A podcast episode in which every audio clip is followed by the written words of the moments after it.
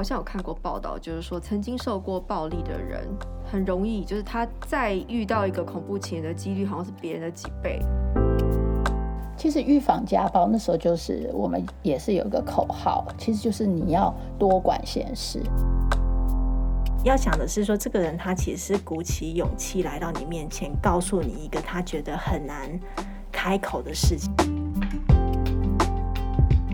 欢迎来到解惑谈心事，来听听我们谈心事。我是 Chrissy，我是王老师。我们在这里将剖析人际相处的小困难，来解决阻碍我们的大难题。今天呢，要来跟我们一起谈谈心事的来宾是梦婷。Hello，大家好，我是梦婷。那我这边有一个问题哦，就是说一一三是亲密关系暴力里面的受害者都可以打的吗？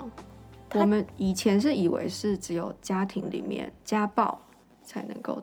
不是才适用。嗯，一一三是保护专线，所以就是任何的保护性的议题都可以打这样子。所以不管是呃家庭里面的事情、夫妻间的，或者是亲子之间的这样子、情侣之间的这样子，或者甚至是老人照顾的部分这样子，也都可以打。老人照顾是什么意思？呃，就比方说你有把呃，就是。老人比较多，可能他失智，然后他可能会有一些精神上面的议题，然后让照顾他的人很困扰，这样子，或者是呃有一些老人他可能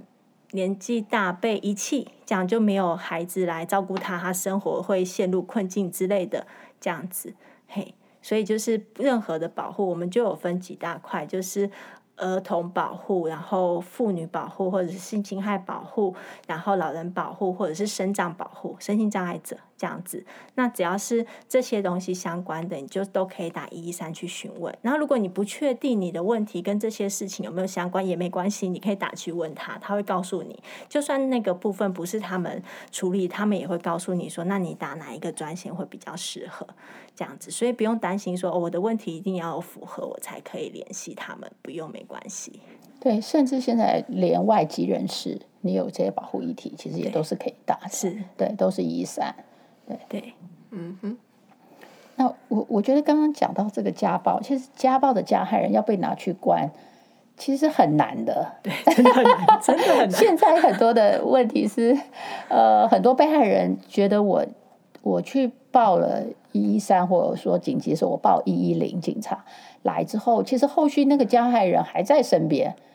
好，那这可能是更恐怖的地方。更恐怖，对，就是你可能就引发了这个呃，这个他的激怒他，所以这时候其实刚刚讲到那个安全就很重要啊，因为因为一定要跟那个社工讨论，就是怎么样，他会来评估你是不是需要这时候要离家了，因为你已经呃引发他了。那有的时候，当然我们可以强迫加害人离家，就是用保护令。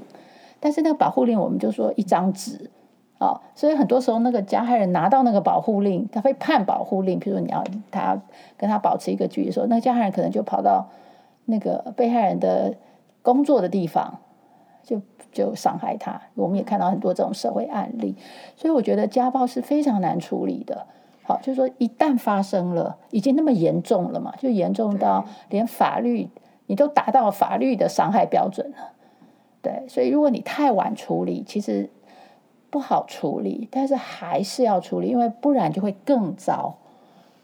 所以我我是觉得，就是已经发生了，一定是要求助。求助的时候，怎么样跟社工合作，好好的来来。找出最适合你的那个保护的方法，我觉得这是一个。另外一个，我想到就是，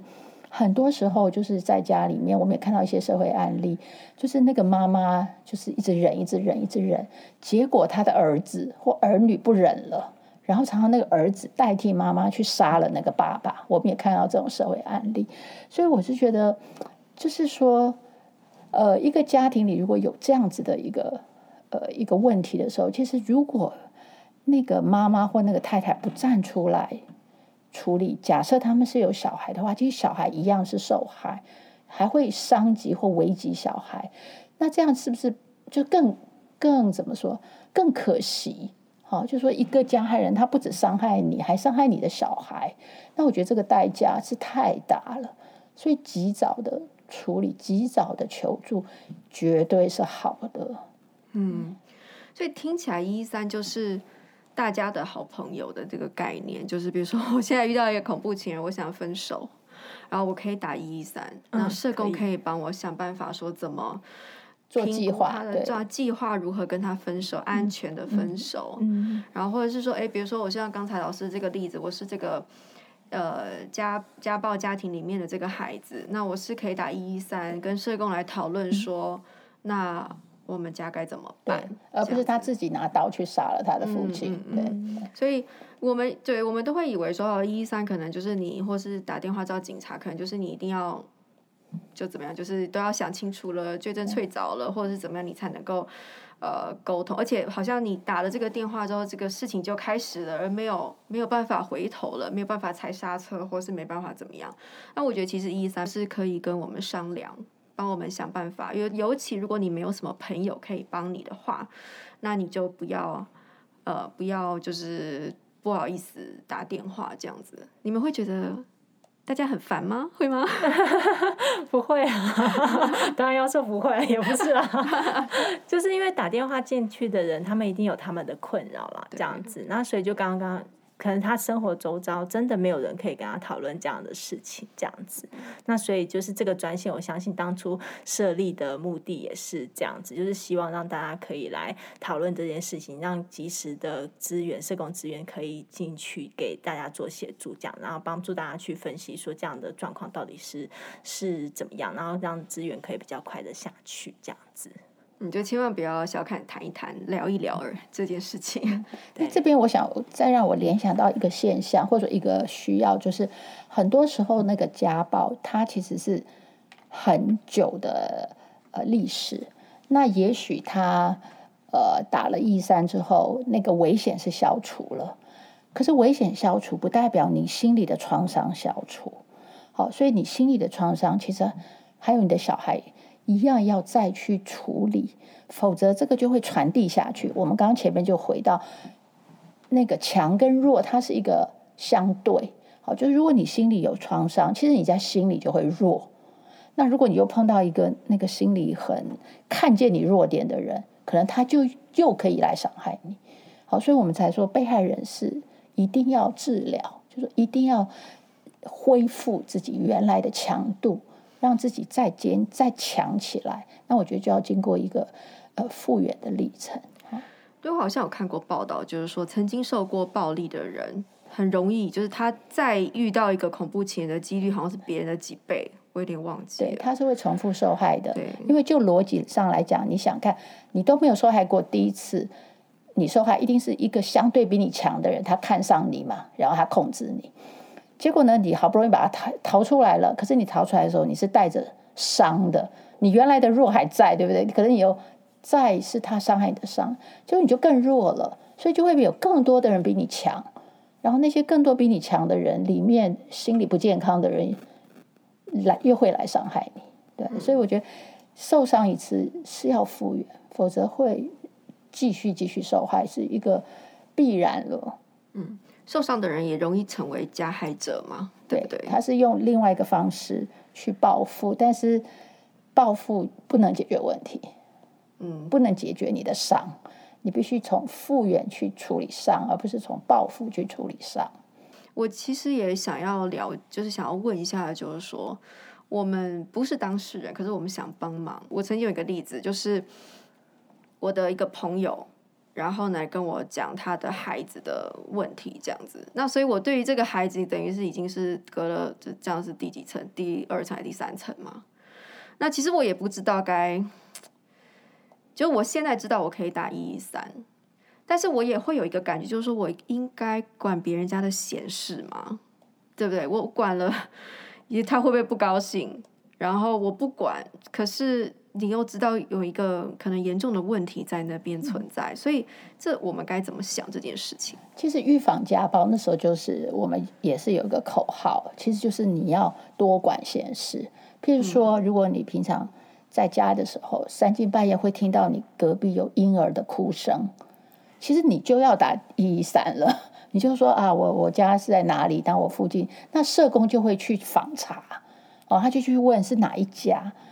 譬如说你到晚上就发现有人打架，然后很大声，其实你就要。当然，你如果正在发生，你可以报警打一一零，警察会来。那如果你是过了第二天，你可以打一一三，说我家你怀疑有什么家暴。其实预防就是重于治疗，所以我们其实是要多管闲事，在这个我们说的公民社会，每个人尽一份公民的力量，让这个社会是祥和的，要驱除暴力。就是这些都是社工的工作啦，对，你们好 辛苦哦，天哪，是是真的蛮辛苦，因为就是真的如果有这样的投报进来的话，是真的要去一家一户去问的，就是说可能会先问你说，呃，先来问你说，哎，你你听到哪里？那大概是哪个方向啊？这样子，然后他们就真的要一家一户去问，然后去问说，啊，到底有没有虐待的情事这样子，然后社工在看怎么介介入这样，所以社工的呃。工作量的确是蛮大的，然后人身安全是需要留意的，这样子。嗯、然后你还要来跟我们一起录节目，嗯、对，因为如果社工有觉得危险，他其实是可以请警察陪同，对，哎，一一起去。所以我想，我们的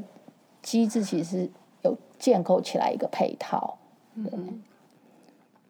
好，那针对就是个人是受害者，以及身边的人是受害者，就是两位有没有想要呃再提醒大家的地方？哦哦，对，我想要说的是，就是可能不要去，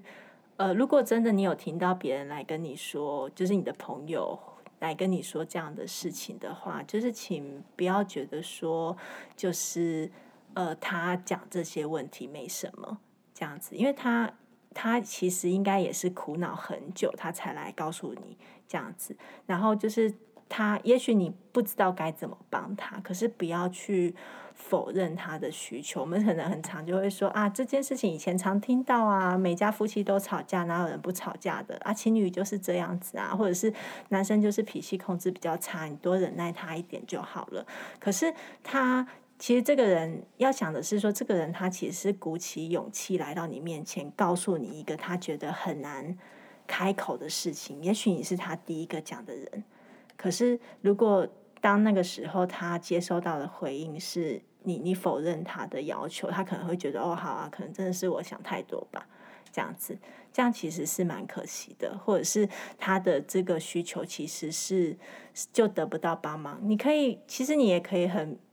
直接坦白跟他说：“哦，就是我，我其实也不知道怎么帮你耶，这样子。那可是我也觉得你的这个问题怪怪的。就是其实我们就是去多理解别人来的，就是他在讲的感受是什么。那我们针对他的感受去做回应。那我们如果知道可以怎么帮，我们就回应他，可以告诉他一些建议，他可以去找谁帮忙之类的。可是如果你不知道也没有关系，你至少在他来跟你说他的需求的时候，你至少要去。”同理他的感受，这样子，这样子让他们在，也许他知道说，哦，你你知道我的感受，你不知道我怎么帮我，那没关系，那我再去问下一个人，这样子。对，我觉得回到我们的法律这一面啊，就是我们法律相当的健全，好在呃保护家庭这一块，家庭暴力。所以如果你听到你的朋友讲的已经是家庭暴力，就不客气陪他打一一三，哎，就直接通报了，没有。不要再忍耐了。嗯 嗯，对啊，只是有时候有一些呃，就是因为我们有一些个案，他其实，在要踏到要出来通报这一步，他其实真的蛮挣扎的，这样子，然后他可能会有很多的担心，很多的犹豫，这样子。当他真的 就是在在通报之前，我觉得他们都会经过很多的挣扎，要不要去做这件事情，甚至他不确定说报了之后会怎么办。这样子，那可以陪他打电话。可是我觉得那个那个朋友很重要，就是你要让他有心理的支持，知道说打一一三之后，如果发生什么事情，你是会陪他的，就是你可以陪他一起去面对。因为我想那个人当下应该也很担心，说他打一一三之后会到底会发生什么事情，他自己也不知道。嗯，对啊，如果可以的话，我们可以帮朋友多做一点，就是。呃，资讯的搜集嘛，其实我们知道，哎，打了之后大概会发生什么事情啊，不会很严重啊，我们可以慢慢的来啊。其实，然后还有陪伴，我觉得这个其实可以让这个踏出第一步的这个变得更容易一点。这样，对。如果我们用一个专业的术语来做一个总结，就是我们的朋友其实就叫做非正式的支持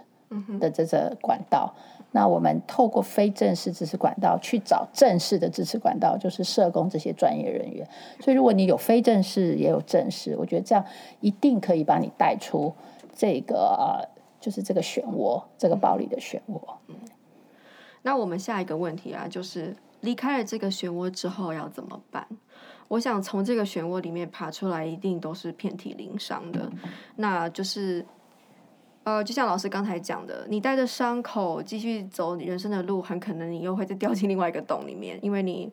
还没有，就是你还没有完全复原嘛，这样。那所以我想说，我想就是问，就是到底我们怎么能够，就是我们该怎么复原？有哪些社会的资源嘛，能够支持我们，帮助我们，就是心里面逐渐康复，或者是？我们自己要怎么想这件事情，或是我们要怎么样子去寻求帮助？对，就是如果呃报了一一三，当然政府就会给我们一些协助。那你你如果真的愿意复原，其实就要呃珍惜或好好的利用政府给你的这个免费的心理治疗的资源。所以会有免费的对免费的心理治疗。那如果说你觉得那个资源还不够，你想做更久，那可能就要再找民间的呃这些呃资商或者是辅导的资源。对，那如果你问社工，社工其实会介绍给你好一些资源。那那我们协会也是在做这方面，所以我们也会有一些公益的方案是免费的。那也有一些是自费，那也有一些是政府出钱。其实我觉得我们台湾社会这些资源是蛮丰富的，对。嗯，就是以我先以我比较熟悉的那个性侵害被害人来说好了。就是如果我们接到这样子的呃通报之后，那我们当然第一个会提供他的是司法相关的协助，这样子，因为都大就是都是犯罪事件嘛，这样子，那就是当然就是如果这个案件他有。走司法的话。那一般人都不太知道说，呃，司法流程要怎么走，包括他可能想到笔录要去做笔录啊，甚至要去法庭上面跟法官对话什么的，他光想到就害怕这样子。那所以我们会提供他司法方面的协助，会告诉他说，接下来司法这方面大概会有哪些流程，那哪些流程里面也要注意什么事情这样子。那我们也有配合的律师可以协助做免费的律师咨询，让他知道他的司法上面有哪些权益的保障这样子。那再来的话，如果说你碰到这件事情，然后你不敢，呃，就是因为。然后失去了你的工作，或者是经济上面就有困难的话，那各县市政府其实都有那个呃被害人的那个经济补助的部分。那经经济补助部分必须是要社工评估，他会评估说你的呃经济是呃怎么样的状况，让你觉得你你生活过不下去了这样子。因为每个人的对于生活困难的程度，他们的认定不太一样这样子。那可是政府补助它其实是有一个公定的标准，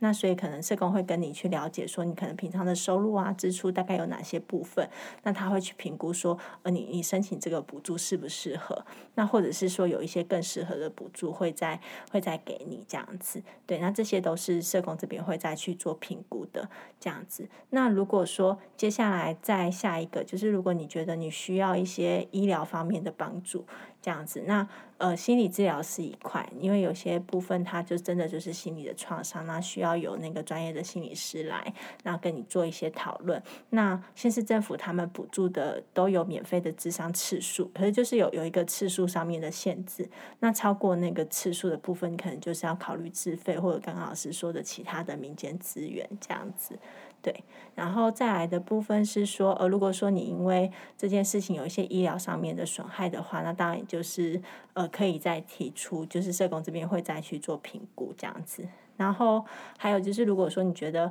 呃，我们还有做到就业辅导，就是如果说他需要去找到一份新的工作，因为他可能现在能力没有办法从事他以前的工作，那他需要找到一个新的工作的话，那我们这边也会他一些呃就业方面的讨论这样子。那甚至这个事情如果接下来影响到他的亲子关系或者是夫妻关系，那这方面也是有在去做协助，或者是因为这件事情有导致一些物。质滥用，比方说他呃开始用酒、用毒相关的物质滥用的问题的话，那这些部分社工也可以进行讨论，或者是转介去做协助，这样子。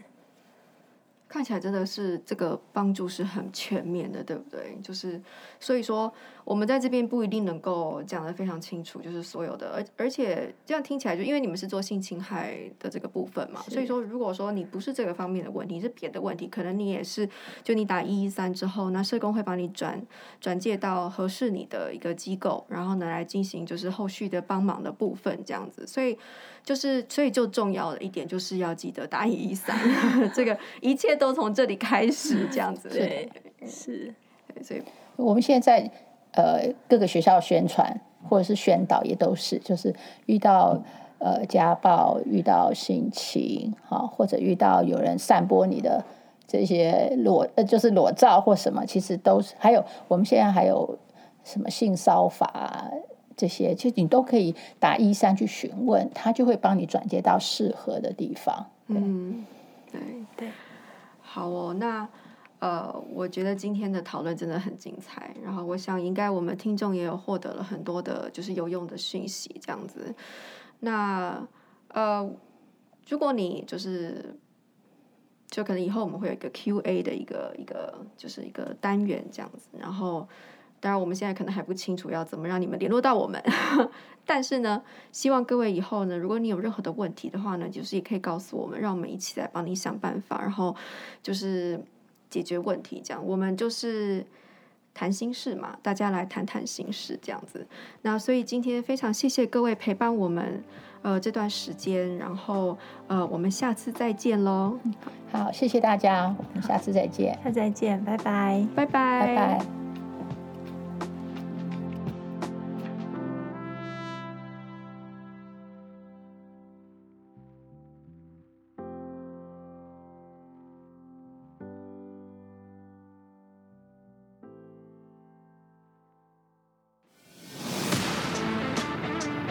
In our next podcast，